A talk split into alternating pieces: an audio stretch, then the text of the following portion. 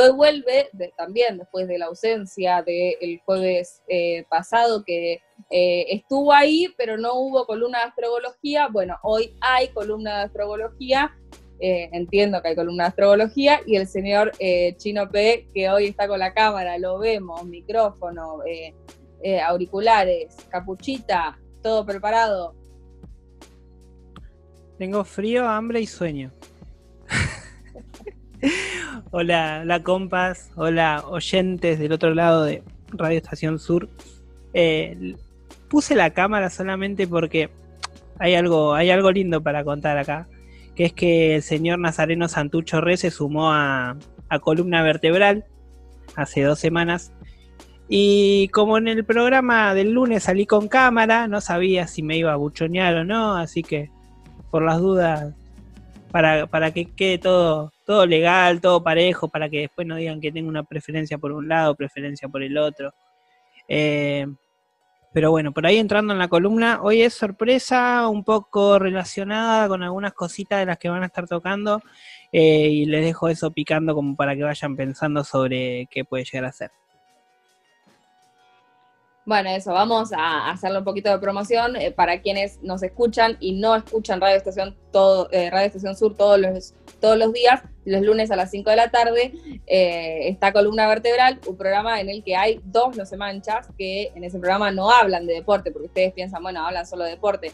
No, acá sabemos de todo. Lo que nos pregunten, somos licenciados en casi todo, bueno, NASA y el Chino P hablan en columna vertebral de política sindical. Ustedes podrán decir, ¿cómo? ¿De política sindical? Bueno, sí, hablan de política sindical. Eh, así que los lunes 17 horas por este mismo dial eh, escuchan eh, Radio Estación Sur y se suman al tren de columna vertebral. Em, bueno, estaba Goyito también ahí, bostezo, un bostezo, se acaba de pegar Goyito, que parece que también tiene hambre y sueño, como, como el chino. Bueno, antes que me olvide, el cuento que leí al comienzo del programa se llama Tan lejos del dolor y de la fiesta, lo escribe Hernán Casiari, un reconocido hincha de Racing, y lo traje porque hoy le estamos rindiendo homenaje al gran Néstor Kirchner, otro reconocido hincha de Racing, pero porque también hoy vamos a estar hablando un poco de Racing, eh, ustedes dirán cómo, bueno, ya se van a enterar, quédense escuchando el programa, pero vamos a estar hablando un poco de Racing y creo que este cuento refleja un poco eh, de algo de lo que vamos a estar hablando, que tiene que ver concretamente eh, con, un periodo de, la historia de, Racing, ¿no? En el que Racing consigue un título después de 34 años y a la vez está pasando algo que es el gerenciamiento del club por parte de, de y Celeste Sociedad Anónima, un gerenciamiento que viene después de una década de políticas neoliberales que claramente causaron estragos en muchísimos clubes. Eh, Racing pagó un precio muy alto con, el gerenciamiento, con la conversión del club a una sociedad anónima. Eh, esa sociedad anónima le trae un título a Racing eh, después de, mucho tiempo y sin embargo deja Racing en, en una penuria económica también muy grande al borde del descenso cuando, cuando se va en 2007. Así que creo que, esta historia que cuenta Hernán Casieri eh, me, pareció muy, muy linda, eh, me pareció muy linda porque creo que, que, relata muy bien eh, con, esta expresión, ¿no? El título ya lo dice un poco, no tan lejos del dolor y de la fiesta, lo que fue poder festejar el título de Racing después de 34 años y a la vez el dolor de, de saber que, la Argentina eh, estando lejos de saber que la Argentina eh, se, estaba yendo a la mierda eh, y que la gente la estaba pasando realmente muy mal. así que bueno, por eso, por eso traje el cuento, creo que, que, Castiari lo, lo, expresa muy bien. Vamos a estar hablando de Racing, vamos a estar hablando de Néstor y de muchas cosas más, así que no se muevan de ahí, que enseguida seguimos con más No se mancha.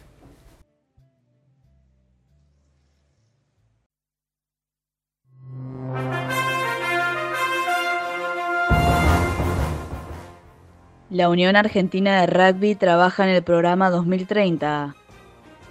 El programa consiste en llevar adelante una encuesta entre más de 130.000 personas del mundo del rugby y así reconocer, responsabilizar y resolver la conflictividad relacionada con este deporte en Argentina, buscando crear una nueva cultura acorde a nuestros tiempos, reduciendo la violencia en todos sus aspectos.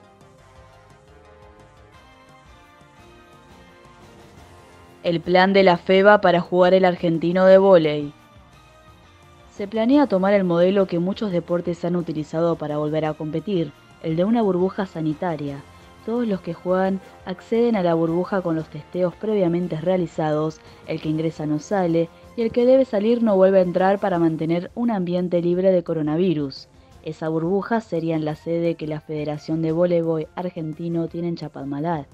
El certamen se desarrollará a partir de la segunda quincena de febrero y estiman que se extenderá por unos 15 días aproximadamente.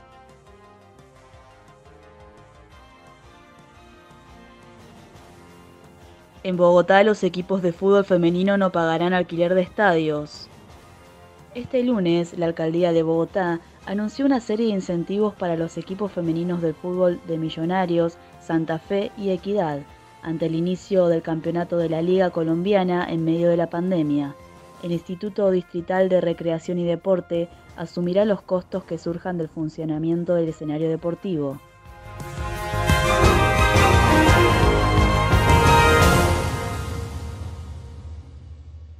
Estás escuchando No se, mancha. se mancha. Girones de nuestras almas en cada partido y en cada cancha porque no vamos a pagar por solo equivocarnos. Volvemos al aire de Radio Estación Sur FM 91.7. Te recordamos que podés eh, seguirnos en Instagram, arroba la no se mancha, y también escuchar cada fragmento del programa y nuestros podcasts en Spotify, no se mancha. En este bloque vamos a hablar, bueno, con los tres eh, referentes del mismo. Vamos a estar con Nazarenos. Bueno, algo estuvimos hablando en la presentación, eh, vamos a hablar de, una época hermosa, sobre todo, bueno, todos creo que hemos crecido en, esta, época y hemos vivido en lo que puede llegar a ser el auge en materia deportiva y política en la Argentina. Y para eso vamos a estar hablando con unas artesanos Artucho Re, Celeste Cabañez y Felipe Bertola. Todos chicos. Bueno, Luquitas, y gracias por ahí por la, por la presentación y a toda nuestra audiencia de Radio Estación Sur. Los volvemos a saludar. Y sí, vamos a estar hablando de Néstor, de Néstor, ahí no sé si se acordarán a nuestra audiencia de Gran Cuñado, ya se eran re pero a mí me gustaba mucho, me hacía reír mucho. Em, vamos a estar hablando de Néstor, de los, de los sus primeros cuatro años de gobierno, no vamos a estar haciendo una semblanza, ni tampoco vamos a estar hablando eh, de lo complejo de esos primeros cuatro años de gobierno kirchnerista, vamos a estar, obviamente, haciendo el recorte de lo que a nosotros nos toca, que es el deporte y lo que fue la gestión deportiva durante primero el gobierno de Néstor y después lo que se pudo profundizar durante los años, eh, los dos gobiernos de Cristina. Em, y para esto, bueno, claramente ahí me van a estar acompañando Feri y Celes, que es la que más cancha tiene en esto eh, y es la que más va a profundizar. Em, pero vamos a estar hablando de algunos ejes que fueron medios trascendentales. Primero que tuvieron que ver, que ver con una recuperación de la institucionalidad del deporte. Algo que estaba perdido, que esa cuestión de la relación Estado-deporte. Históricamente en Argentina siempre hubo alguna dirección, alguna secretaría, alguna cosa eh, dando vuelta eh, en todos los gobiernos, pero nadie se hacía cargo de que eso tuviera un presupuesto, de que eso tuviera una estructura propia, de que eso funcionara como, como corresponde. Bueno, a partir de los gobiernos de Néstor y de Cristina, eh, se empezó a dar mayor, mayor visión a la cuestión deportiva, se le empezó a dar mayor jerarquía, primero a la, a la Secretaría de Deportes, que en aquellos primeros años estuvo a cargo de, Claudio Morres y también estuvo, bueno, estuvo Roberto Perfumo también ahí en, esa secretaría, eh, pero que fueron las primeras instancias más institucionales de un de, intento de llegar desde el Estado al deporte, al deporte en todo su sentido, ¿eh?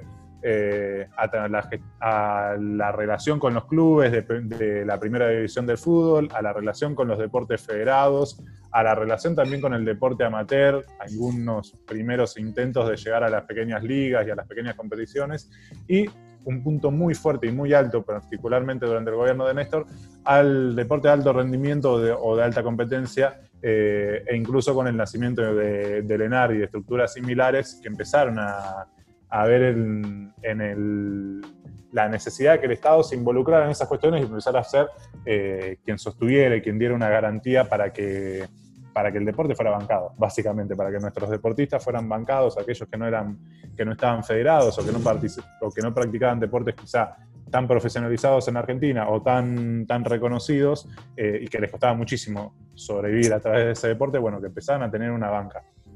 Em, eso claramente durante los gobiernos de Cristina se fue profundizando eh, con una visión un poco más integral, con algunas cuestiones más, más, de mayor profundidad eh, que llegaron al punto culmine con lo que fue el avance de la democratización del fútbol para todos. Eh, pero bueno, ahora voy a cerrar el micrófono porque después si no mis compañeras me dicen que soy un acaparador. Bueno, gracias NASA por decirme que soy la experta. Eh, voy a profundizar solamente en, lo que conozco y el tema del básquet. bueno, un dato de color es que Néstor le gustaba el fútbol, era de Racing, pero jugaba al básquet decían que no era muy bueno, pero bueno, a mí me, pone contenta de que haya practicado el, deporte. Eh, bueno, sabemos la situación del país eh, antes de que asuma Néstor, el país estaba destruido y eso no, eh, no fue ajeno al deporte.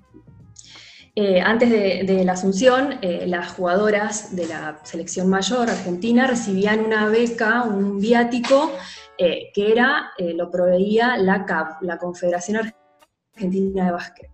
Eh, el cambio en, la gestión y la mejora que, sucedió en el, gobierno de Néstor fue que esos viáticos los, em, los empezó a dar la Secretaría de Deportes directamente a las jugadoras. O sea, el presupuesto estaba, era el alojamiento del CENAR, los viajes eh, y los, eh, la comida del CENAR, y de ahí se sacaba un una parte para, los, para las jugadoras, una parte, una parte de dinero. Eh, el tema es que, que la Secretaría se encargue de eso le dio más transparencia a, esa, situación. Bueno, a partir del 2004 eh, empezó a mejorar el, deporte, eh, el presupuesto ya era un poco mayor, pero bueno, el, gran, el gran salto fue, como dijiste Nazareno, fue la creación del ENAR en el 2009. Eso fue eh, por, eh, gracias a, la gestión de Cristina eh, Fernández de Kirchner, pero apoyada también por, por Néstor. a partir de ahí, las jugadoras recibieron una, beca mejor, pudieron tener una obra social, y, bueno, a partir de ahí, paulatinamente, las jugadoras, la selección pudo tener mejores, mejores resultados. En el año 2018, eh, salieron campeonas sudamericanas ganándole a Brasil después de 70 años de que no se conseguía ese, ese título. Y bueno, es una de las, de las razones por las cuales es importante este, la presencia del gobierno y las políticas públicas en el deporte, en el básquet y en el deporte en general. Para continuar un poco con lo que venía diciendo Cele y, el NASA, eh, me apoyo primero en esto, ¿no? La, Secretaría de Deportes, que muchísimas veces durante los 90 fue degradada su secretaría, que pasaba de, un espacio a otro, que nunca tenía presupuesto y demás, eh, antes de que asuma Néstor en el 2003, ¿no? Repetir claramente que la Argentina estaba prendida a fuego. Eh, me parece que, no hace falta aclararlo, que claramente eh, el banco eh, el sillón de presidente era, era un fierro caliente y nadie quería agarrarlo, ¿no? Dentro de eso entra, entra Kirchner y arranca la, transformación. Ahora, ¿a qué es a lo que quería llegar anteriormente? Que durante, durante lo que es todo el proceso de la alianza hacia adelante, con tantos presidentes en tan poco tiempo, quien ocupó en un momento la Secretaría de Deporte fue nada más ni nada menos que Daniel Scioli, luego candidato a vicepresidente de, de Néstor Kirchner en el 2003, ¿no? Acá lo interesante es que Luego, luego de la asunción de, Néstor Kirchner eh, en, 2003, primero entra en la Secretaría eh, de, Turismo y Deporte Germán Pérez, que era, que era un hombre de Scioli, y acá empieza a haber algunas, acá empieza a haber claramente eh, discrepancias, ya que Néstor quería, quería ponerle en ese cargo, al poco tiempo asume Roberto Perfumo, como venía, como venía diciendo NASA, y eh, meses después, por un decreto presidencial, eh, ocupa el cargo Claudio Moresi, que hasta el año 2014 va a seguir estando en, la Secretaría de, Deporte y Turismo.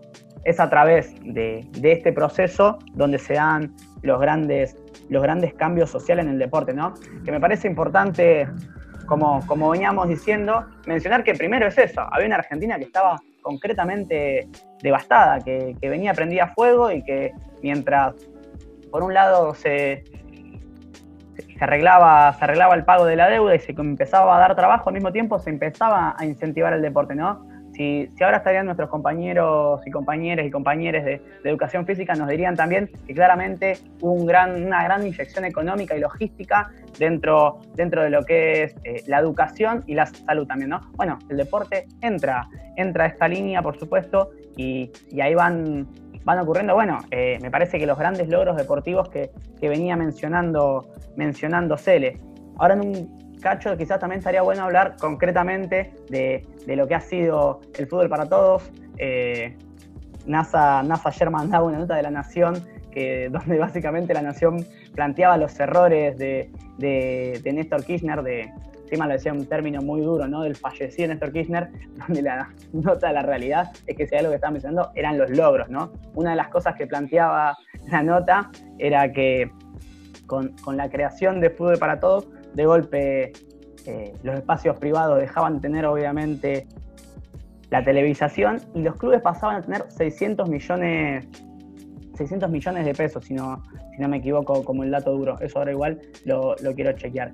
Pero para ver un poquito y, pasarle la, pelota a Cele, que yo no lo sabía, eh, Cele ha sido jugadora de básquet en altos niveles y me parece que estaría bueno que, respecto a eso cuentes desde, desde tu lugar las experiencias concretas dentro del deporte argentino, ¿no?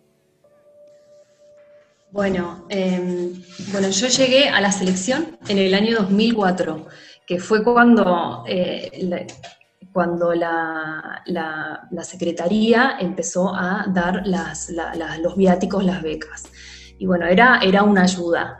Y, bueno, no llegué a estar con el ENAR, la verdad, que, eso hubiera estado, hubiera estado bueno y fue el, mayor impulso.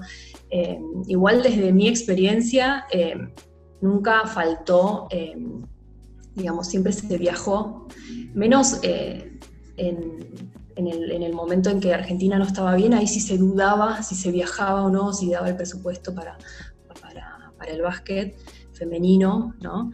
Eh, pero en general eh, siempre tuvimos eh, la posibilidad de ir a los torneos y de contar con, el CENAR. Y, bueno, también el CENAR es, es, un, es, un, proyecto de. Cristina hizo el hotel nuevo, si es que no me equivoco, a ver si alguien me, me corrige. Hizo, modificó el, el hotel y arregló las instalaciones del CENAR, que eso también fue importante porque la verdad que al principio eh, que el, hotel viejo eh, estaba medio deteriorado.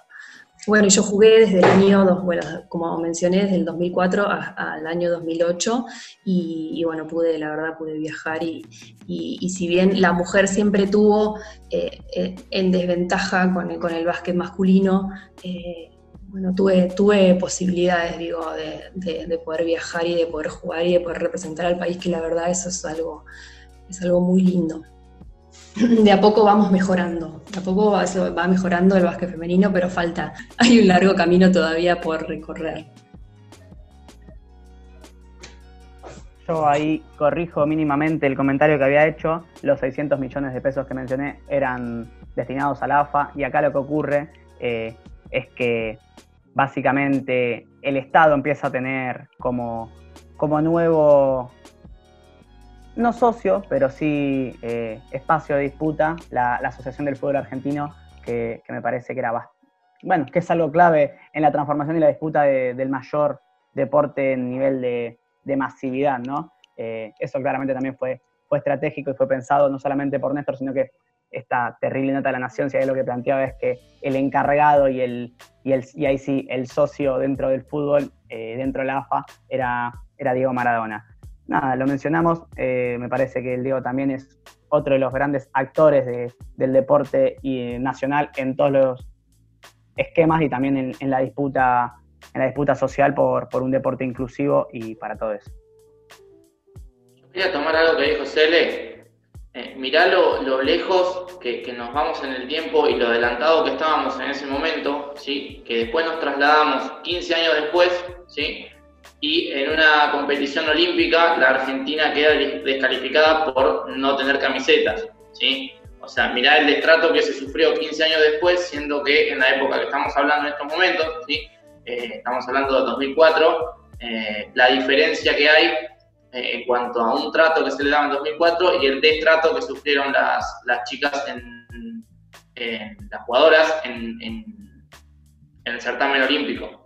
Sí, está bueno, está bueno que traigas eso, porque la verdad es, es algo que, que sucedió, que es como un error no forzado, digamos, em, porque, bueno, antes cuando yo jugaba no teníamos, no, una vez viajamos sin médico, no había, o sea, la, situación era, era como más eh, precaria en, la selección, pero, eh, y eso fue mejorando, ¿no? Con el tiempo, y, y sigue habiendo, sigue habiendo, a pesar de todo, sigue habiendo desigualdad y por eso te digo que es un, es un gran camino, es un camino todavía eh, a recorrer y es una deuda ¿no? que, tenemos, pero eso creo que tiene que ver con, con lo que es la mujer y el, deporte, el deporte femenino.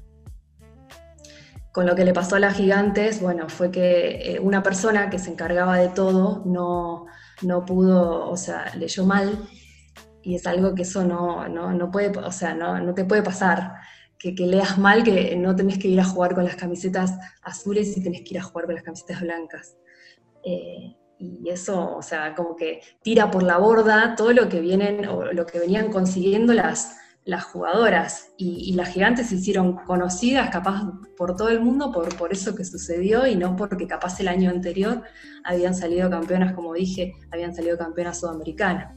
Entonces, bueno, es, es algo que, bueno, que, hay que, que, mejorar con, el tiempo. Y me corrijo, en el certamen olímpico, fue en el Panamericano. Muchas gracias Edu por anotármelo ahí al costadito. Eh, te agradezco, sí, fue en el Panamericano de Lima. No, y que algo que, por ahí retomando el hilo del bloque de lo que veníamos pensando de la diferencia, digo, que, Néstor marca un camino claramente en política deportiva que después se continúa durante el gobierno de Cristina, y que es algo que es trascendental en todos los gobiernos populares, o sea, no solo acá en Argentina, sino en todos los gobiernos populares de América Latina. Se ve incluso, hay algunas estadísticas dando vuelta de cómo en los últimos años han crecido los medalleros latinoamericanos, eh, y que tienen un, tiene un correlato que que incluso se mantiene hoy con el gobierno de Alberto Fernández. Digo, veníamos de cuatro años donde terminamos incluso sin un Ministerio de Salud y hoy estamos discutiendo que por primera vez en la historia deporte tiene rango ministerial. Y tenemos un ministro que viene del, campo del deporte y que el ministro de Deporte y Turismo viene de, de esa área, viene de articular con los clubes, viene de laburar en esa en ese sentido. Acá Miri nos hace los deditos en B, orgullosa de que el ministro sea un cuervo, eh, pero tiene que ver con una, con una cuestión que está presente siempre en los gobiernos populares, que es profundizar en el sentido de la garantía de derechos y donde el deporte cumple un rol fundamental a la hora de construir una sociedad más justa, más igualitaria, eh, desde todas las perspectivas, de la cuestión de la salud, de la cuestión del, del género, de la cuestión de eh, de la llegada al territorio, de la cuestión de las infancias y de las juventudes. El deporte cumple un rol fundamental al cual el Estado no puede estar ajeno, no puede perderse y me parece que en ese sentido hay una política muy clara que la han mantenido los gobiernos populares.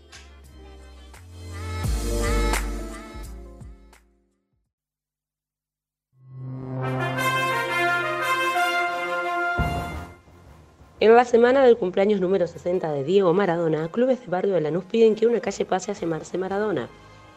La Unión de Institucionales presentó un proyecto para que la calle Río de Janeiro sea renombrada en homenaje al 10. Teniendo en cuenta que nació en el Hospital Evita de Lanús, nos pareció una muy buena iniciativa la del cambio de nombre, que pasa por el frente a ese hospital, explicó Martín Sabio, presidente de la organización. Tras la ruptura del contrato con ESPN Fox, hubo una reunión de Tapia con Ameal y Donofrio. El encuentro se llevó a cabo este miércoles 28 de octubre en la sede de la Casa Madre y estuvieron presentes los presidentes de Boca y River. Hablaron sobre el torneo, los reglamentos y cómo trabajar de cara a la próxima temporada. La reunión duró cerca de una hora y fue el primer paso formal tras la decisión de la dirigencia tomada en E6 el viernes 16, cuando se resolvió darle un corte como una parte del contrato por graves incumplimientos y que había tenido una reacción por parte de los dos clubes más importantes de la Argentina. Se reunió la Primera Nacional y hubo fecha de inicio confirmada.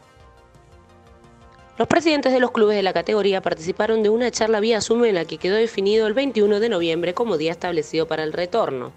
Si bien la fecha establecida para la vuelta de la actividad de manera oficial era la del 7 de noviembre, se decidió estirar el regreso hasta el 21 del mismo mes. Cabe destacar que en la jornada los dirigentes de la categoría no hablaron sobre el formato del torneo, algo que genera incertidumbre ya que, pese a que fueron varios los modelos evaluados y propuestos, aún no se logró llegar a un acuerdo el miércoles.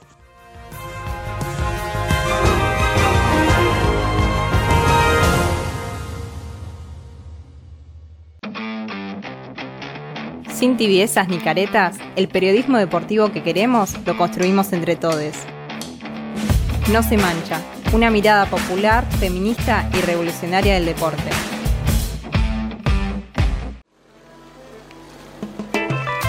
La historia de la humanidad no es otra que la historia de la lucha de clases y de algún que otro partido.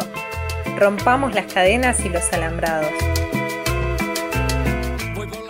Seguimos al aire de Radio Estación Sur FM 91.7 y ahora nos vamos a meter a analizar algo que eh, May y Edu adelantaban al comienzo de, este programa.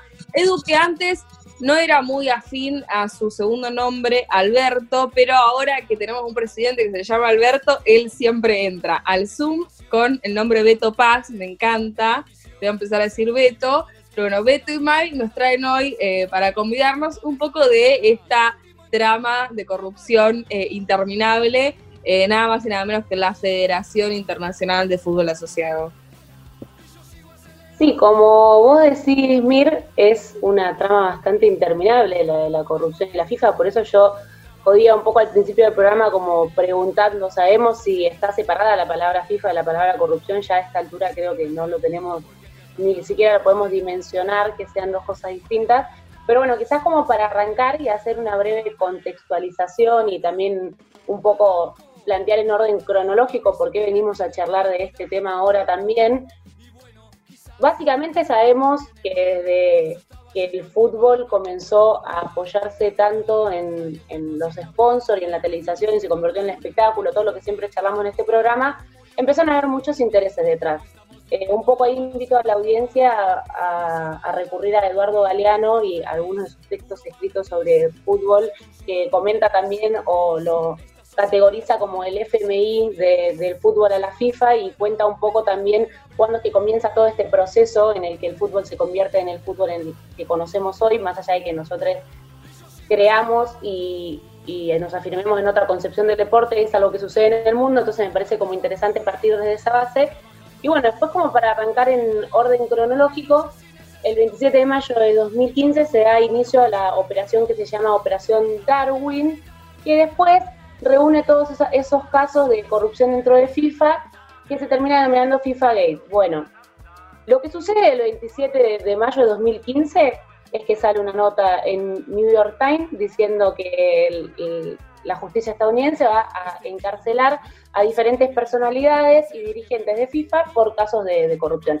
Esa misma mañana llegan a un hotel en Zurich donde había estaban la mayoría de, de esos esos, porque son hombres, en realidad me iba a corregir, pero son hombres, así que está bien usar la palabra esos, eh, caen a ese hotel básicamente donde están esos hombres que son los que manejan como todo ese círculo de poder, encarcelan a algunos, bueno, está toda la historia de el argentino por Bursaco que se escapa por la ventana, etcétera, etcétera, no vamos a ahondar mucho en eso, pero la cuestión es que de ahí hasta ahora el 2020 se, se empieza con un proceso en el que se empiezan a investigar ciertos manejos de la FIFA. Básicamente lo que se plantea no es ni más ni menos que hay hoy más, algo que creo que todos acá nos imaginábamos, pero bueno, se ponen algunos casos sobre la mesa que, no tenían nombre hasta ese entonces y que eran necesarios decir, como por ejemplo eh, casos de presidentes de federaciones de fútbol, como en su entonces era el presidente de la Federación de Brasil y también el de Paraguay, que fueron sobornados para votar por Qatar para que se elija la sede de Qatar de, 2022, por ejemplo. Datos que parecen estar inconexos y que quizás cuando los leemos en primera instancia decimos, bueno, ¿por qué es que es tan importante ese soborno o, esa coime? ¿Por qué es, tanta la plata que se mueve? Bueno, eso lo vamos a estar analizando a lo largo de, este espacio radial, pero básicamente lo que, lo que empieza a suceder es asaltar muchas cosas, entre las que obviamente están involucradas muchas personas argentinas, entre ellas Grondona, como también siempre hemos remarcado en esta mesa, sabemos lo que significó Grondona, pero bueno, un poco lo importante de, este tema y de hacer ese repaso también es poder unir todo esto que sucede en la Federación Internacional de Fútbol Asociado, como es la FIFA, en relación a la política también y a todo lo que se mueve dentro de eso y a todo lo que implica para la economía mundial. Se abre todo este proceso de causas que, se siguen investigando obviamente y entre medio de todo eso, bueno, aparece la, figura de Grondona con un dato que yo quería traer que no me, parece, no me parecía menor, pero que bueno, lo quería compartir en esta mesa antes de, seguir quizás con el orden más cronológico, que bueno, Agrandona entre todas las cosas por las que se la denuncia, también por recibir esas coimas para votar por Qatar y etcétera, etcétera, se lo denuncia por estar vendiendo información sobre derechos televisivos. Y ahí entra algo muy importante dentro de toda esta corrupción de la FIFA, que es el entramado y la relación que tiene con la plata que se mueve en los derechos televisivos y cómo esa información se iba vendiendo. Y de hecho lo que, lo que termina denunciando ese documento que, saca la Defensoría de la Justicia de Estados Unidos, que es quienes están investigando esto, es que Grondona vendió un montón de información acerca justamente de los derechos televisivos relacionados con Fox y que Fox a los años siguió adquiriendo y comprando esos derechos televisivos en esos países a los que se les vendía esa información. Como para que tengamos también en cuenta lo que significa tener información o datos, el poder que significa eso y también todo el entramado que hay detrás. Quizás ya llegando más a la fecha ahora, como para no detenerme en toda la cantidad de casos, porque realmente son un montón, argentinos implicados hay nueve, pero quizás para no detenerme tanto en eso y llegar más a lo que está sucediendo ahora, que también es un poco en lo que me va a dar una mano Edu, bueno, comentar que entre otras cosas que también vamos a estar desandando acá, FIFA eh, va a estar pagándole plata con Mebol por toda la plata que se desvió en, esos años que hubo corrupción y que no se destinó a lo que se tenía que destinar, que era el deporte, básicamente, el fútbol. Y bueno, a raíz de todas estas noticias es que decíamos de, traer este tema para charlar y bueno, Edu ahí le va a mandar también un poco más a lo que es la actualidad. Sí, bien, como bien decía, creo yo que es importante, como siempre, dar un dar una, una perspectiva a lo grande de todo lo que sucede. No es casualidad que traigamos esto a, la mesa en el día de hoy. Ya hace dos semanas que se viene hablando del tema. Eh, la FIFA empezó, junto a la Fiscalía Suiza, empezaron a trabajar para empezar a blanquear ciertas cosas. En este momento, como bien decía Maya, lo último, eh, la Fiscalía Suiza le devolvió 37 millones de, dólares malversados a la Conmebol por la, por la causa que, que el FIFA Gate. La noticia la confirmó justamente la Confederación mediante un comunicado eh, en donde se le hizo un reclamo eh, por parte de, dicha organización, de dicha confederación, que, fue la, que es la primera que se hace, eh, se hizo en el 2017 bien, y recién al día de la fecha más o menos se, se le dio como válida los montos recuperados son eh, de cuentas personales, para que tengan una idea ustedes de que muchas veces la plata no es que desaparece porque sí, la, la, plata van a parar otras cuentas y la cuenta de donde se recuperan toda esta, todos estos millones son de Nicolás Leós y Eduardo de Luca, dos también referentes que, que estuvieron involucrados en esto del FIFA Gate. Y bueno, el, el comunicado o el manifiesto que, presentaba la Comebol era que estas acciones modificaron la percepción de los diversos órganos judiciales, pensando la Comebol de ser considerada una organización criminal en 2015 a una, a una institución víctima de sus dirigentes, y es algo que muchas veces pasa, ¿no? Y que venimos nombrando hace muchísimo en el problema del fútbol en general, que, muchas veces se utilizan eh, a las confederaciones, a aquellas eh, asociaciones o a las ONG que están prácticamente vinculadas al fútbol para malversar los fondos, para limpiar y lavar dinero, entre otras cosas. Y, bueno, en base a esto también la plata se eh, o sea, fue restituida a la Conmebol, en parte por Suiza, Paraguay y Estados Unidos, que eran donde estaban las cuentas, y, se, y entre todo lo general que se está recuperando hasta ahora son más de 53 millones de, de, dólares, una cantidad mucho mayor a la que se había hablado en 2015, que se tenía pensado o eh, se había pensado en ese momento que se había desviado, la verdad es que supera muchísimo esa suma. Y después, siguiendo con eso, la Fiscalía Suiza, para no, no desviarme por ahí de, de, este ente, ¿no? pidió 28 meses de prisión a Nazar al-Khalifi, presidente del PSG, en la causa que también se, se, investiga el pago de sobornos para adquirir derechos de televisivos en Europa. Además, solicitó tres años para Jerome Balqué, ex secretario general de la FIFA. Así que seguramente más adelante vamos a traerle en formato de noticia, podríamos decir, esto, porque la verdad es que tampoco es un caso aislado. Sabemos que, que hasta el día de hoy sigue, sigue sucediendo así. Incluso la FIFA, como bien decíamos, hace, poco, hace en estas dos semanas, la verdad es que trabajó muchísimo, empezó a, a sacar eh, y a blanquear montones de cosas. También habló sobre eh, la sanción a Trovato, por el arreglo de partidos. Lo hizo la comisión disciplinaria también a través de, tras llevar, disculpen, a cabo una investigación en donde lo encontraron culpable del amaño de cotejos de referidos al fútbol local y también de Copa Libertadores. Para que tengan una idea, Trovato es presidente de Olimpia, equipo de Paraguay, eh, el mismo que va a tratar de apelar al TAS por el problema que está sucediendo. Y entre otras cosas, ¿no? Se saben también de que, bueno, varios clubes han tenido problemas o han sido citados por la FIFA y han sido eh, tratados en cierta manera, han ido a juicio eh, ante la FIFA.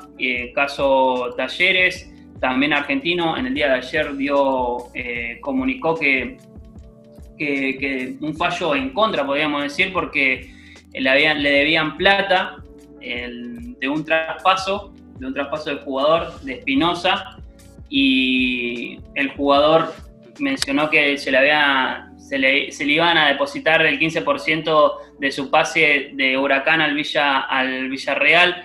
Eh, y el, Globo no lo hizo, Huracán no lo hizo, por, por ende tendrá que pagar esa plata, que son 5 millones de euros, y también a la vez eh, quedará fuera del mercado por un tiempo, así que va a tener que apelar al TAS, seguramente ahí también se va a estar hablando de eso. Y por último, y para cerrar eh, por mi parte, eh, la Federación Colombiana de Fútbol también eh, aseguró que se pagó una multa por la Superintendencia de Industria y Comercio, SIC. Esto lo había traído yo en formato de noticia ya hace mucho, hace mucho tiempo, pero cuando se desató el escándalo de esta corrupción, yo ahora lo traigo ya de que eh, la Confederación pagó esa multa que se le había puesto por parte de la FIFA por malversar fondos y, también por la estafa ¿no? que, había hecho de desviar masivamente entradas y revenderlas a precios excesivos eh, que alcanzaron incluso a los 350% de, de, valor para lo que fue eh, las eliminatorias rumbo al, al, Mundial de Rusia. ¿no?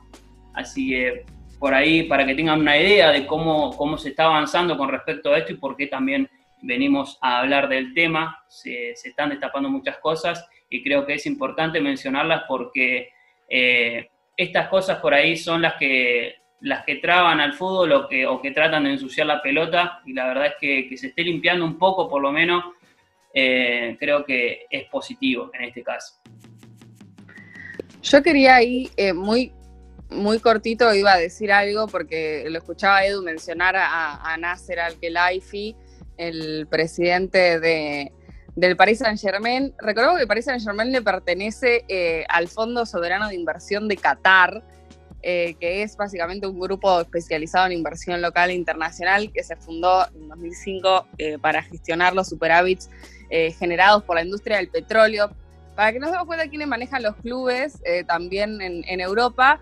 Pero lo loco ahí es que lo que yo pensaba es que, o sea, imagínense tenemos la suerte acá en Argentina de que no existen eh, las sociedades anónimas, de que nuestro fútbol, eh, gracias a la resistencia de, los clubes sociales, no hay sociedades anónimas, pero imagínense la corrupción eh, que existe en, los clubes que básicamente están gestionados por, por empresas. Yo creo que con eso también tiene que ver que Macri acá haya pujado tanto por instalar las, las, las asociaciones anónimas en, el fútbol, eh, las sociedades anónimas, perdón, en, el fútbol.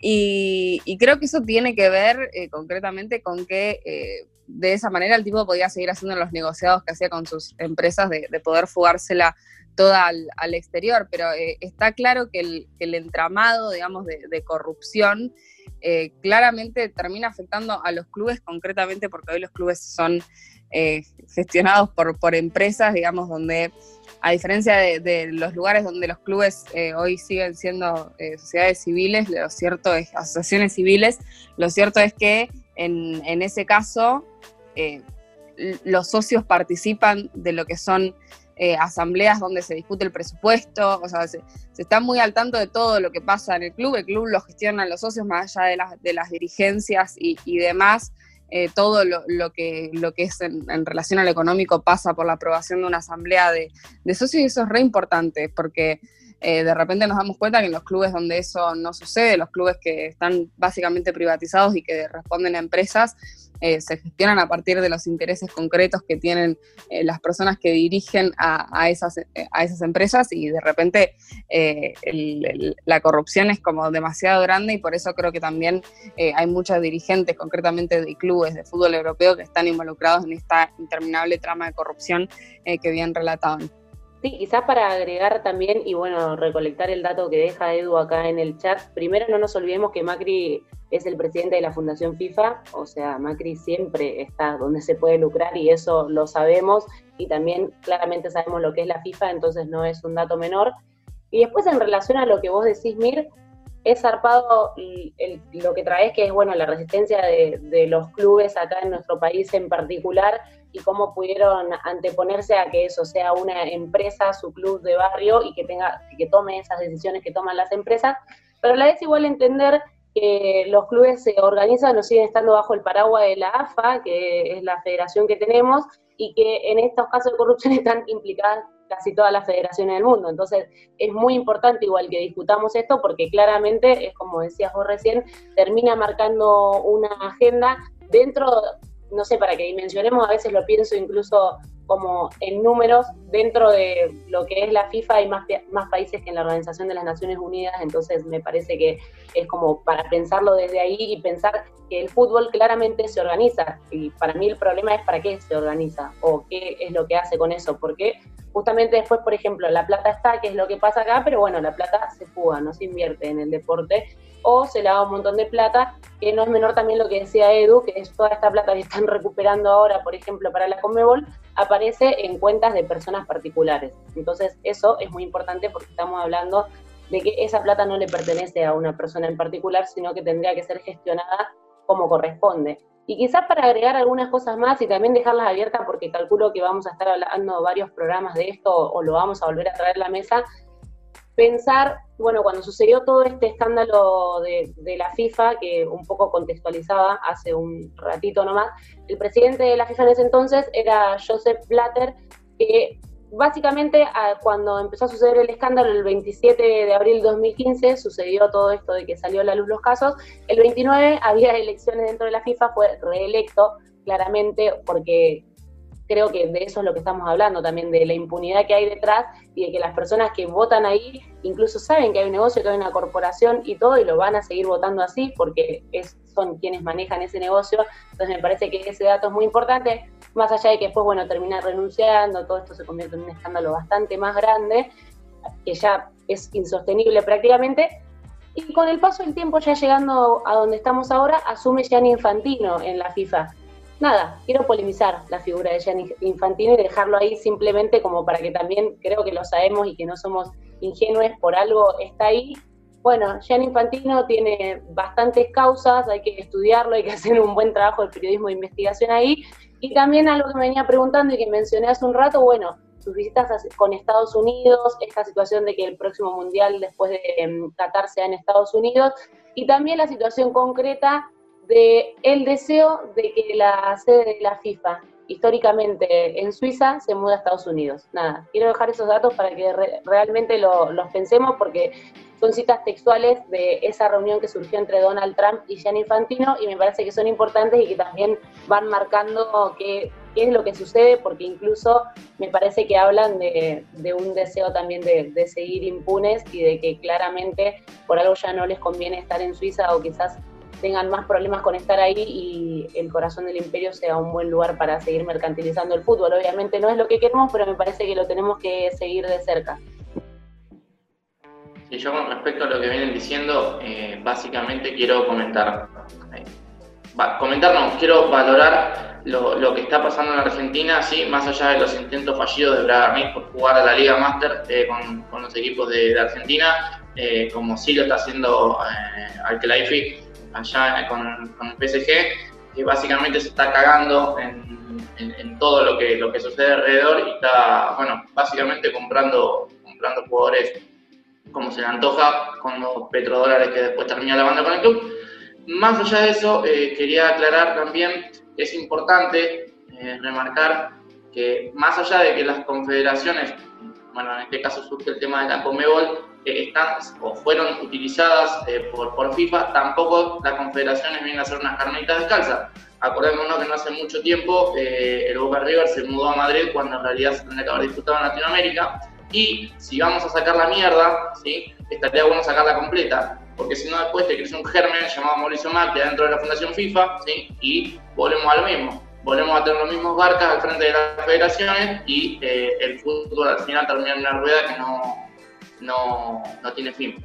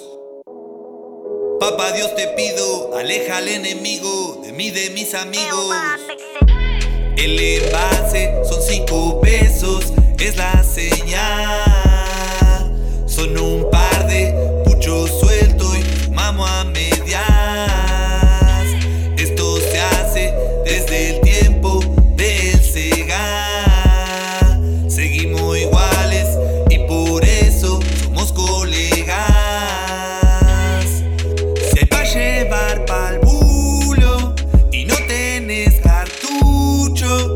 Toma, yo tengo uno. Guachingo salo mucho. Préstame 20, pete, los devuelvo el jueves. Le das aunque sabes que fue que ya no vuelve. Como esa campera que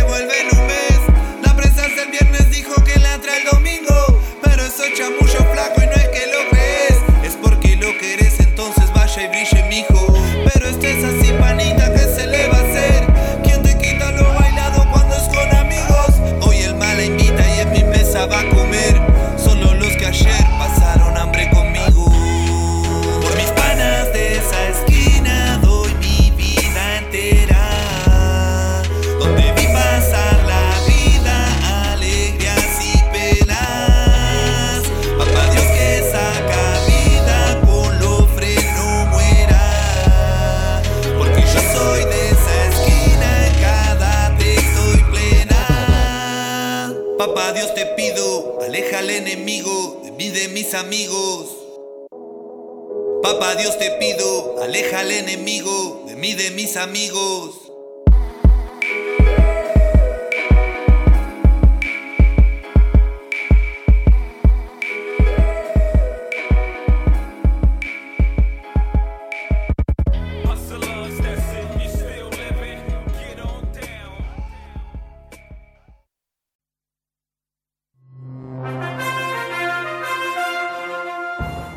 Nuevo récord argentino y sudamericano en natación.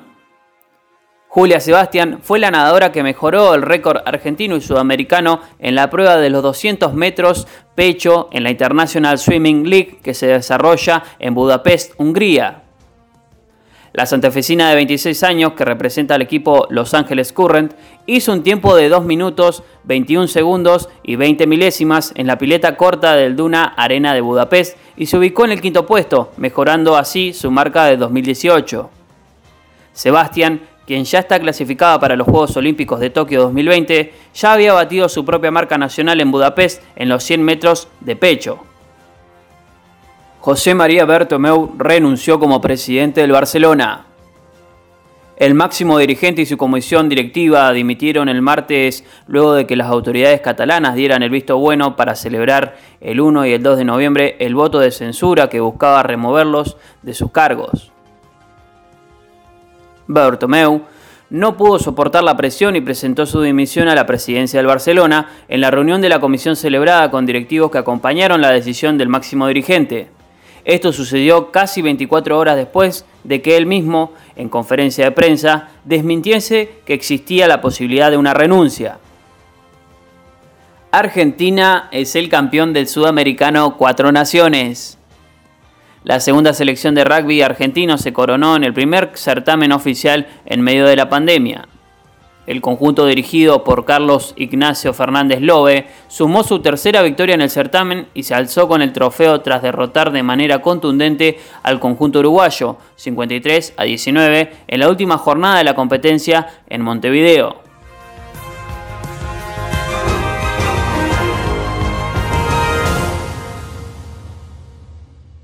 Estás escuchando No se, no se mancha. ¿Querés cortar la semana? Rompete ese escuchando No se mancha.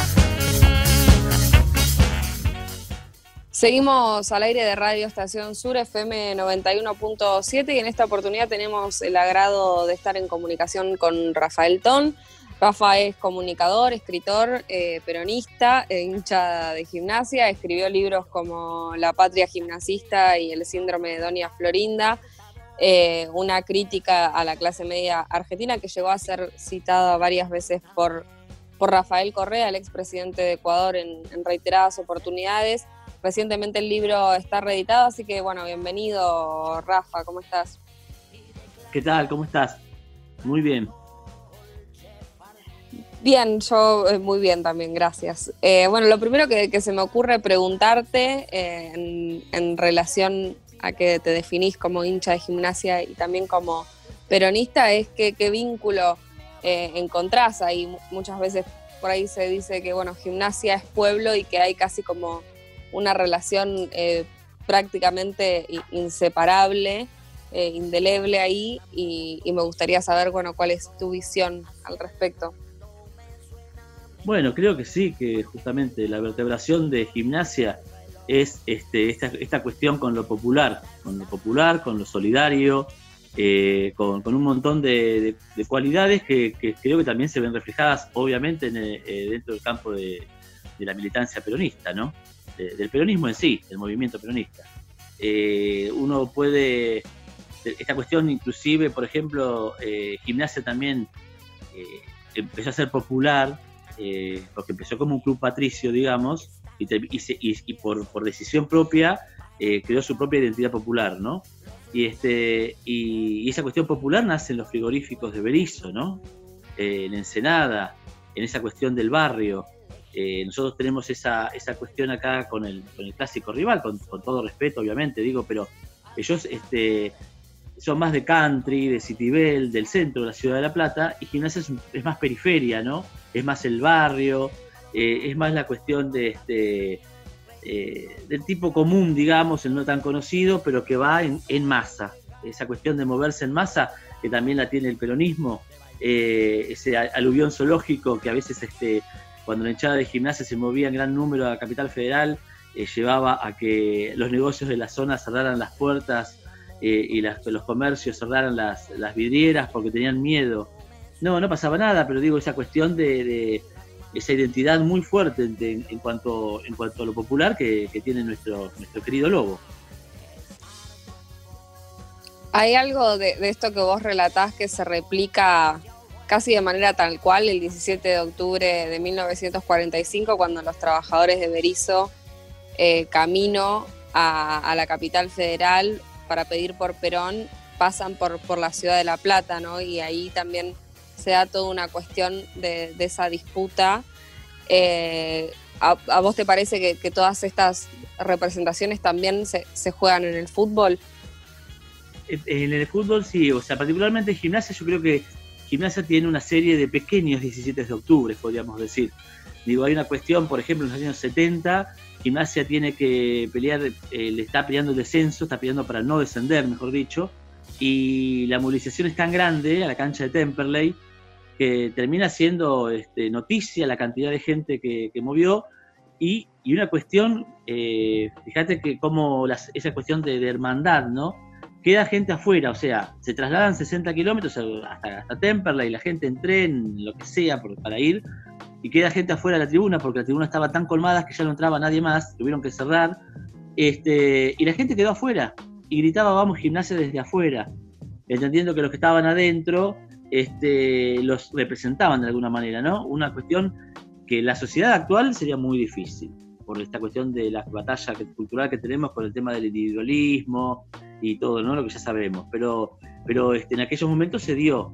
Y, también así montones de veces, porque quiero, lo que quiero decir que en las, en las malas, en las difíciles, eh, que es la cuestión de, con el 17 de octubre, el, el parentesco que yo le encuentro, digo, en el momento en que en que Perón no necesitaba, la gente salió a la calle a, buscar a su líder y a defender a su líder.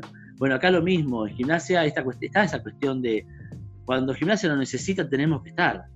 Hay gente, conozco que hay gente que, ha vendido cosas para estar en ciertos momentos de, partidos de gimnasia y no eran partidos por salir campeón o por pelear el torneo, que eso lo hace cualquier equipo. Eh, la cuestión es la otra, la cuestión es estar cuando el amigo lo necesita uno, ¿no? Y bueno, eso creo que está reflejado, ¿no? En, tanto en el 17 de octubre, insisto, como en estos pequeños 17 de octubre que tiene gimnasia con, con esta, el acompañamiento de, que tiene de su gente.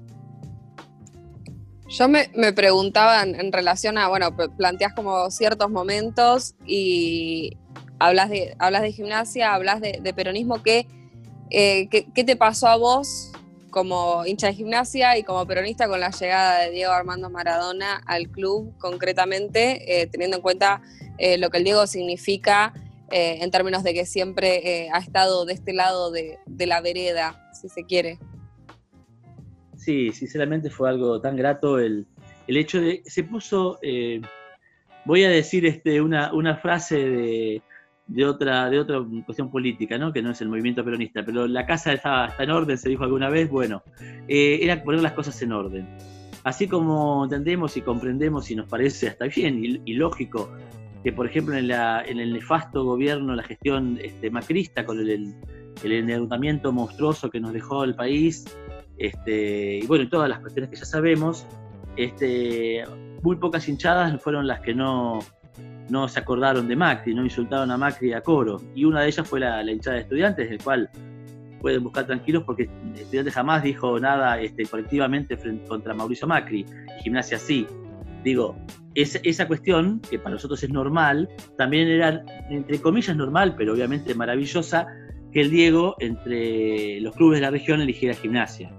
Hay una cuestión, eh, como que nos estábamos buscando, dicen algunos. Bueno, siempre hubo una cuestión con Maradona este, muy, muy este, mágica, ¿no? Eh, pensemos que en el año 86, cuando, cuando, cuando Argentina sale campeón, este, el técnico de, la selección argentina no es para nada querible con nosotros, no solamente por una cuestión de rivalidad de colores, sino por una cuestión de, montones de cosas. Nosotros creemos que, por ejemplo, la mayoritariamente hablo siempre, ¿no? De la hinchada de gimnasia, digo, este, creemos que el doctor que vale es el doctor Favaloro, porque era el que se hablaba vida, ¿no? Un doctor que le da agua podrida a un rival para ganar un partido, digamos que éticamente no nos, no nos parece este, correcto. Entonces, encontrarnos con esa cuestión de que a pesar de esta del técnico de la selección, la gente de gimnasia amaba a Maradona, este, la cuestión con el Napoli, que fue muy fuerte, ¿no? Porque una cosa es Maradona por ahí en Boca o en Barcelona, pero ir al Napoli y, el sur, el, sur de los pobres contra los ricos del norte de Italia era muy simbólico, muy fuerte, lo entendíamos muy bien. Y bueno, este, se dio esto y la verdad que es, que es un sueño. Ojo que hay un par de, de, bilardistas, unos cuantos bilardistas acá, Rafa. Yo no te quiero meter presión, pero por las dudas eh, te, aviso que, estás eh, advertido. Em, corriendo, corriéndonos un, poco del fútbol y, para pasar a hablar un poco de, bueno, de la reedición, en realidad aprovechando la reedición del libro Síndrome de Doña Florinda. Em, hablar un poco del libro a mí realmente me resulta muy llamativo y me gustaría consultarte cómo es que te surge la idea, cómo es que a partir de una serie y concretamente advertir ciertas eh, actitudes o, ciertas características de esos de los personajes del chavo a vos se te ocurre hacer un libro que básicamente es una crítica a la clase media argentina. Sí, sí, digamos a un sector, por favor, porque no, creo que toda, si, si, toda la clase media argentina fuera así, estaríamos en serios problemas. Además, yo también, por ejemplo, me considero parte de la clase media. Pero quiero decir, sí, es un sector bastante grande que eh, yo creo que se divide en dos, ¿no? Los, los antiperonistas, que son en realidad todos aquellos que están en contra de todo lo que sea nacional y popular, etcétera, y la figura de eh, un poco más, ¿cómo decirlo?, más tibio, iba a decir, eh, no, no, no con la cuestión política, sino la cuestión de que hay gente que no le interesa la política y que se entera eh, de las cuestiones políticas, vota con desgano, eh, es desapegada con el tema político y, este, y lamentablemente está muy, pero muy influida por el tema de los, los grandes medios, ¿no? Y este, pero bueno, esa, esa doña Florinda, yo la veía, me pasó de chico. Yo este, veía la serie y, y veía ciertos reflejos de ciertos este, parientes y de ciertos vecinos, porque esto no tiene nada que ver con lo genérico, ¿no? Uno habla de Doña Florinda por el personaje, pero obviamente yo en el libro lo digo, o sea, es, yo le digo Doña Florinda o Don Fariseo, que son esas personas que, son así, o sea, este, tienen una tendencia a, no querer su entorno, ¿no? Para ellos lo que los rodea es la chusma, salvo los que tienen plata. Este, no quieren su país, no quieren la historia de su país, si uno le pone una, yo en el libro lo, lo, doy con ejemplos, ¿no? Si uno le pone la película, no sé, El Patriota con Mel Gibson, lloran, pero si uno le pone una película de San Martín, protestan. No quieren, no tienen identidad, eh, no tienen eh, arraigo con su lugar, no quieren una identidad argentina, quieren una, sueñan con lo que se dijo siempre, ¿no? Desde la época de Sarmiento, la civilización o barbarie. Ellos, este, eh, yo, les he hecho pruebas, digo ejemplos, de mostrarle fotos de una playa totalmente sucia y después de una fiesta y decirle esto pasó en Pinamar y te dicen, viste, esto se pasa solamente acá en Argentina porque somos así. Y cuando le digo, ah, no, pará, que esto no es, esto es en España, eh, se quedan porque no saben qué decir, porque están acostumbrados a repetir un modelo en el cual todo lo malo sucede acá salvo ellos que son impolutos, apolíticos, merecen este, ganar más de lo que ganan y, trabajar menos de lo que trabajan, porque ellos son este, como una, están en un pedestal imaginario, como, como Doña Florinda, que, piensa que porque tiene un poquitito más en el bolsillo, es más que el Chavo, o más que Don Ramón, o más que el resto, ¿no? Rafael Correa lo, ha citado varias veces eh, al libro, recuerdo incluso en una de las últimas entrevistas que le hace Alberto Fernández, él básicamente hacía un programa de entrevistas para, para la cadena de RT y acá en Argentina se estaba viendo algo de eso también. Eh, él, menciona el libro, ya eh, lo, ha mencionado en varias oportunidades. ¿qué, qué, te genera eso a vos, teniendo en cuenta que es básicamente un expresidente que en, en Ecuador representa eh, quizás lo que representa el peronismo acá en Argentina hoy. Yo creo que habla más de él que de mí, obviamente. Yo creo que habla bien, muy bien de él, porque me ha pasado en Argentina. Yo tengo un texto que se llama La razón de su voto, que hablo de los, del antiperonismo, y se lo han adjudicado a Alejandro Dolina, el cual escribe mucho mejor que yo. Pero con algunos periodistas de, Argentina le, he eh, enviado mensajes y le digo, miren, yo no, no es por una cuestión de, de figuretismo, sino por una cuestión de que Incluso en el texto yo hablo del negro, del negro de Olina, y él jamás haría una cosa autorreferencial por, la, por su forma de ser. Digo, y ni siquiera me han respondido. Digo, y él, eh, yo siendo un, desconocido este, escritor platense, este, tuvo la diferencia de que eh, de decir el nombre, de, recordarlo en cada vez que lo, cada vez que pudo este, en, sus charlas, y la verdad que, le insisto, lo marca él como la, humildad que, que tiene. Digo, alguien que tiene semejante gesto con alguien que es totalmente desconocido, sinceramente está probando la calidad de persona que es. Por suerte pude este, hablar con él, agradecerle el gesto. Este, estuve en Capital Federal, no recuerdo ahora el nombre, después él dio una charla en una librería eh, muy conocida de Capital y este, bueno, estuve unos minutos con él, le regalé la camiseta de gimnasia, le, regalé un libro autografiado, él ya, ya lo tenía, pero bueno, este, la verdad que este, fue, fue muy fuerte, fue muy fuerte. Empezaron muchos amigos a avisarme de que, de que Rafael Correa me había nombrado y al principio pensé que hasta era un chiste, después me di cuenta que no por la cantidad de mensajes y hace mucho de esto y bueno, después este, lo, pude ver. Se ven los videos, en los audios, así que la verdad que muy agradecido con, con Rafael Correa. En, otras entrevistas que te he escuchado hablar del libro, siempre lo, lo mencionas a Bolaños como, como un referente para, vos, eh, para escribir este libro particularmente. Eh, ¿qué, te pasó con eso? No, yo creo que Bolaños pasa como con los Simpsons, pasa como con Kino, ahora lamentablemente falleció, falleció hace unos días. Digo, hacen semblanzas de, de, de sociedades de una manera este, sinceramente con un talento terrible. La cuestión es tener una, lectura, a veces una relectura de, esas cuestiones, pero, pero los genios son ellos, ¿no? Eh, sin dudas. Este, digo, Los Simpsons me ha pasado más de una vez cuando hablo justamente con estos Doña Florindas o Don, o don Fariseo, que son autocolonizados, que te dicen, no, porque la policía de allá, y vos ves la serie de Los Simpsons y te das cuenta que evidentemente que se ríen de muchas cosas que también nos reímos nosotros, y que también se quejan de muchas cosas que nos quejamos nosotros, ¿no? Entonces, este, digo, te sirve para eso. Y en el caso de, por ejemplo, de Quino también, Susanita tiene un parentesco con Doña Florinda, ¿no?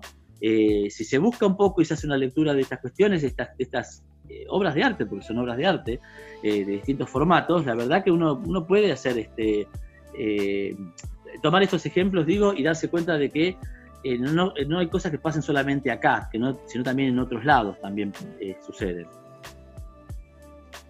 Rafael, ¿qué tal? Te, venía escuchando y, me parece muy interesante lo que venís comentando.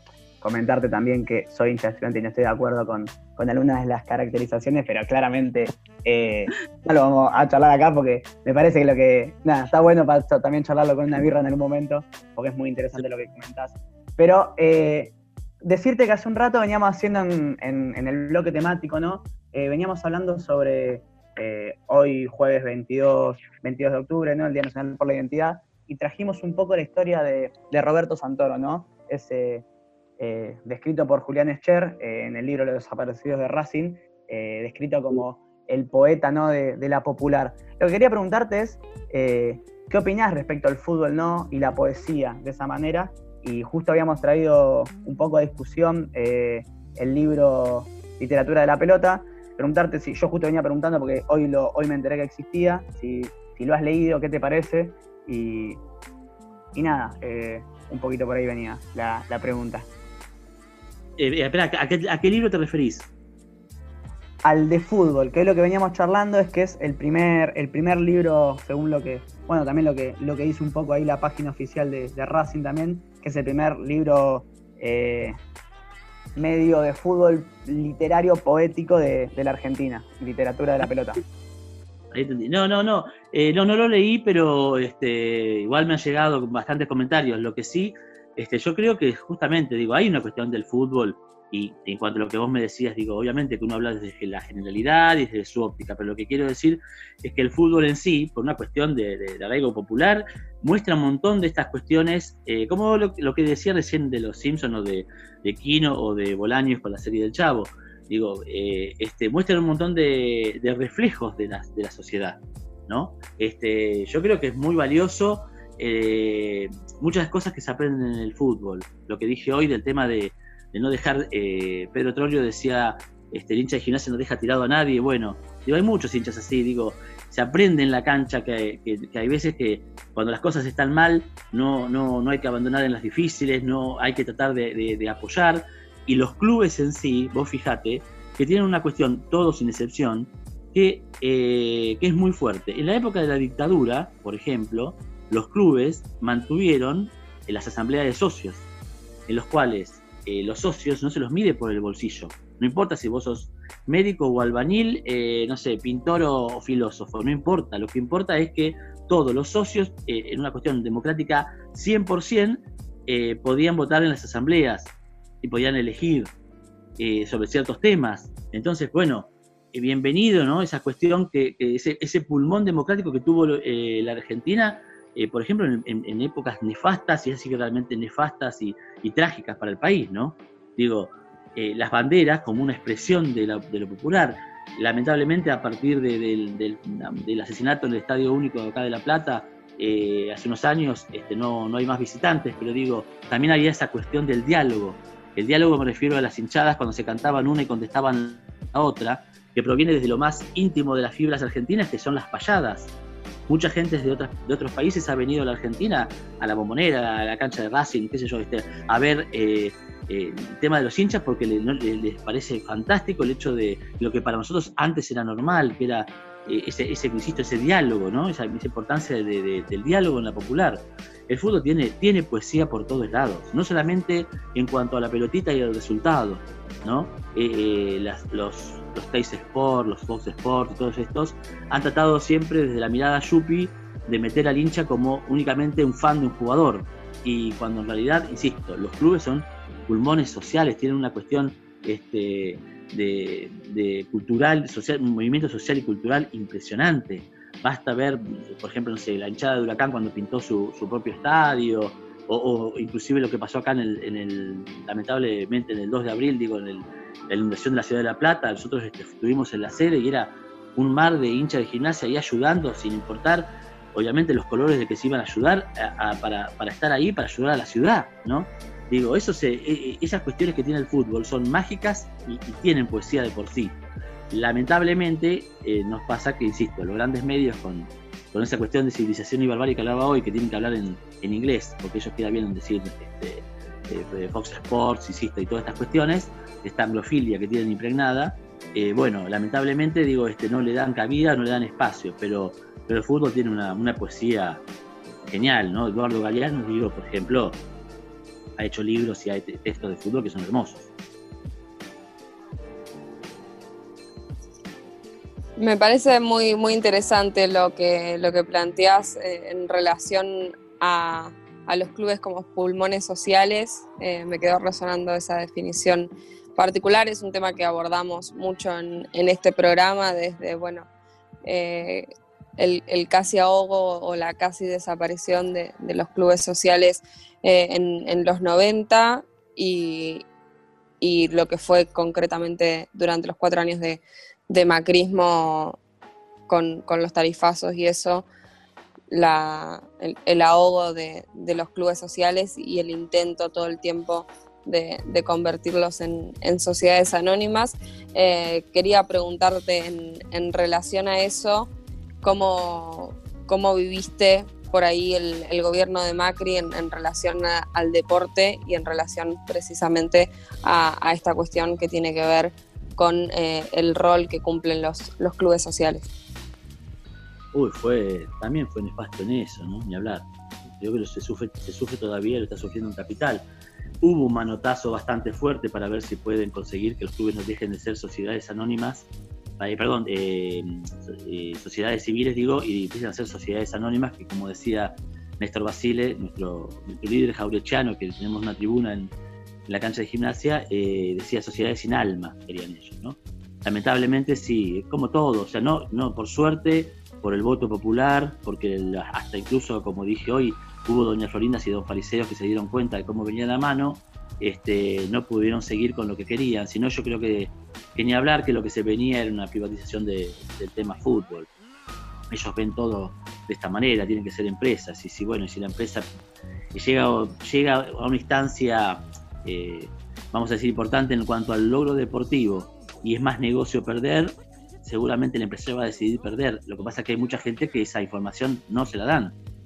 Este, ellos por negocio venden la camiseta, el color de la camiseta, eh, la localía y, y si, si se, sigue en eso, obviamente se va a llegar un día que, que si vos sos una empresa, como dije recién, si es más negocio perder, te van a, te van a decir que pierdas. Bueno, es lamentable, pero bueno, vivimos en una...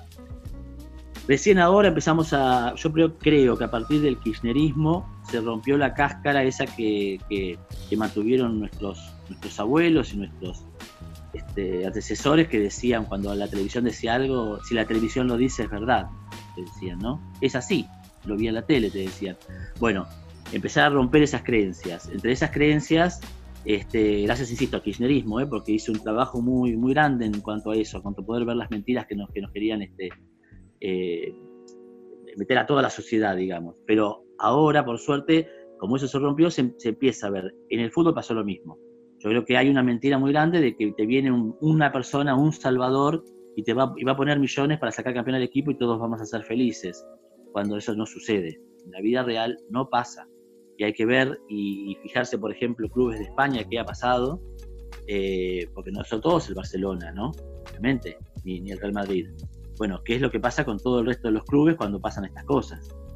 Eh, y bueno, ojalá que la gente abra los ojos y que lo siga defendiendo en cuanto al, gobierno estrictamente el de el gobierno endeudador de, Mauricio Macri, que llegó con, la revolución de la alegría, diciendo la revolución de la alegría y terminó con los tarif que empezó con los tarifazos, toda esta cuestión este, de mentiras que, ya sabemos, como por ejemplo lo del, fútbol, que es el tema de eh, fútbol para todos.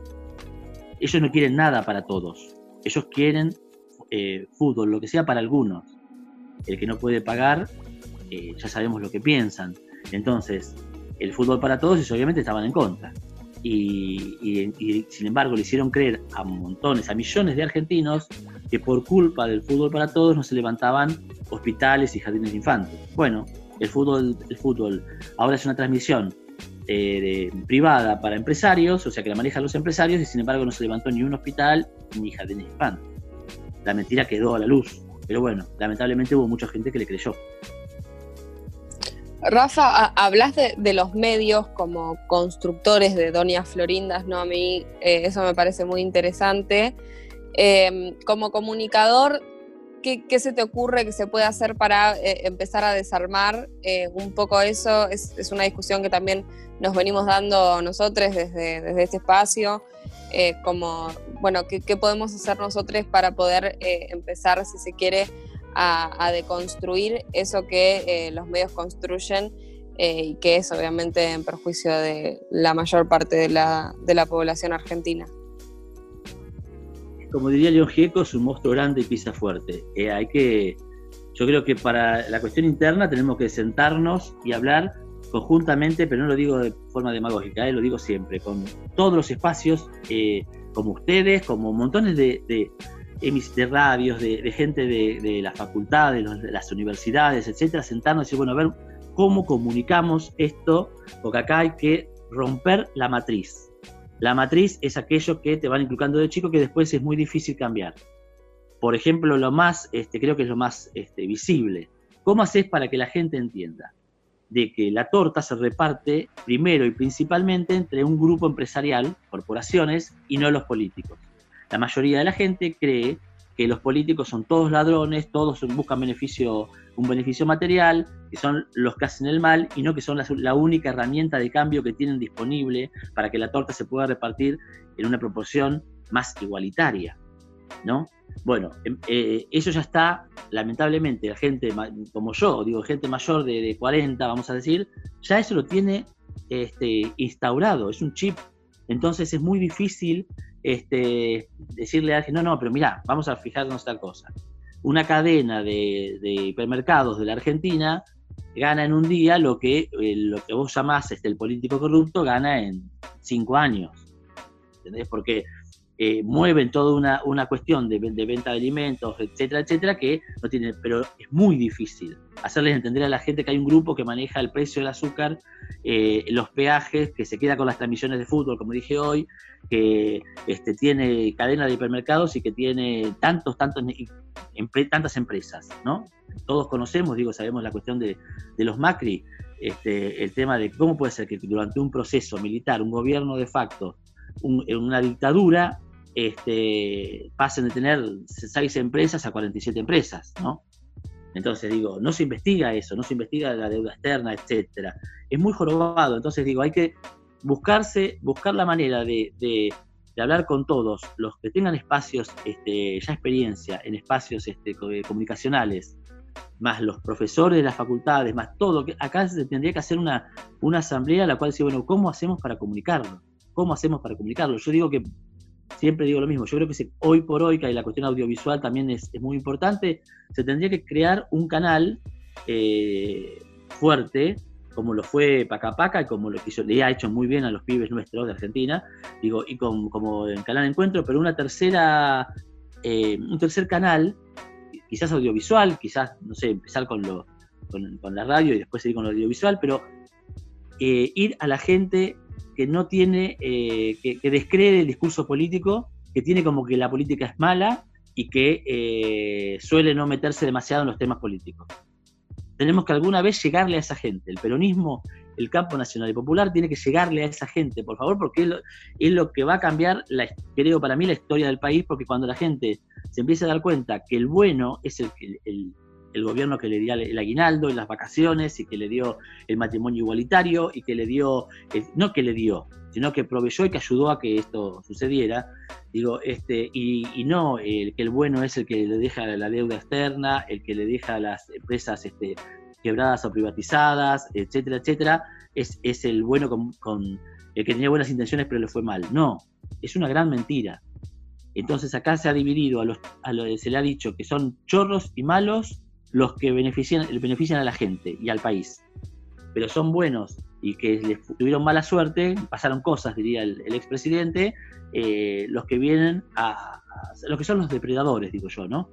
Bueno, yo creo que hay que romper esa matriz y hay que ir a fondo, pero a fondo, con esa cuestión, porque es lo que creo que va a cambiar a futuro el, eh, a futuro la mentalidad para poder que la gente no sea Doña Florinda, que la gente quiera su país, quiera su entorno, entienda que el laburante es laburante siempre. Es laburante cuando escribe, cuando pinta una pared, cuando hace un programa de radio, cuando este, es médico, cuando, lo, cuando barre la calle que nosotros ensuciamos. Eso es importantísimo, que se, que, que se quiera al otro realmente. Cuando se quiere la patria, bueno, las cuestiones van a andar solas mejor. Bueno, Rafa, clarísimo. Muchas, muchas gracias por, por, el tiempo. Sabemos que hasta ahora siempre es complicado y seguramente eh, en algún otro momento nos estemos volviendo a comunicar. No, por favor, un gustazo este, estar acá con ustedes y bueno, espero que, qué sé yo, este, que entre todos, insisto, vamos poniendo granitos de arena para poder este, eh, apoyar lo mejor que tenga, que pueda dar este gobierno, eh, que sin duda alguna es mucho mejor que cualquier este, que lo que, lo que veníamos este, arrastrando y padeciendo. Y, y, bueno, qué sé yo, este, la verdad que lo mejor para ustedes y lo mejor para, para nuestro querido país. Gracias. Bueno, ahí pasaba Rafa Ton, comunicador, escritor, peronista, hincha de gimnasia, un autor del síndrome de, de Doña Florinda, una clase de un sector, una crítica a, a un sector de, de, la clase media argentina eh, que, que, llegó a ser citado por, por, Rafael Correa y hoy traía un análisis realmente muy, muy interesante eh, sobre, bueno, un poco de, de todo, fútbol, eh, actualidad y, y, también política argentina. Nosotros nos vamos a una brevísima pausa y enseguida seguimos con más No se mancha.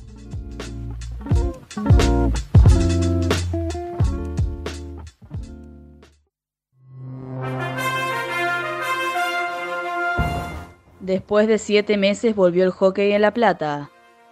El primer club en volver a los entrenamientos fue Santa Bárbara, donde realizaron tareas físicas, ya que no se puede utilizar los elementos como palo y la bocha. Durante el desarrollo de la práctica fue optativo el uso de máscaras, exclusivamente para la actividad de baja intensidad, se mantuvo el distanciamiento y la capacidad máxima de personas, se dispuso por metros cuadrados disponibles con un máximo de 10 personas por grupo. Nueva medida, en los reinicios de los torneos no habrá rastre de amonestaciones. Debido a la situación excepcional de la pandemia de coronavirus, se determinó no contar las amarillas acumuladas en las competencias antes de la suspensión del fútbol. Abarca todas las categorías y disciplinas. Teniendo en cuenta la situación de la pandemia, las amonestaciones que hayan quedado desde antes de la suspensión de los campeonatos no se sumarán ni se cumplirán sanciones. Esta medida abarca todas las categorías del fútbol argentino y también a todas las disciplinas. Cabe destacar que este fin de semana se pondrá inicio de manera oficial la competencia del fútbol argentino y de este viernes 30 de octubre se disputará la Copa de la Liga Profesional. Volvió Pareto y ganó la plata en Budapest. La judoka argentina Paula Pareto volvió a competir luego de 14 meses y conquistó la medalla de plata en el Grand Slam de Budapest, Hungría, después de perder la final frente a la kosovar Distria Kransniki, número 2 del mundo por Wasaari. Pareto, que no competía desde el Mundial de Tokio en agosto de 2019, ganó tres combates y alcanzó la final en el Grand Slam húngaro. Con esta actuación, la medallista olímpica suma puntos para la clasificación a los Juegos Olímpicos de Tokio en 2021.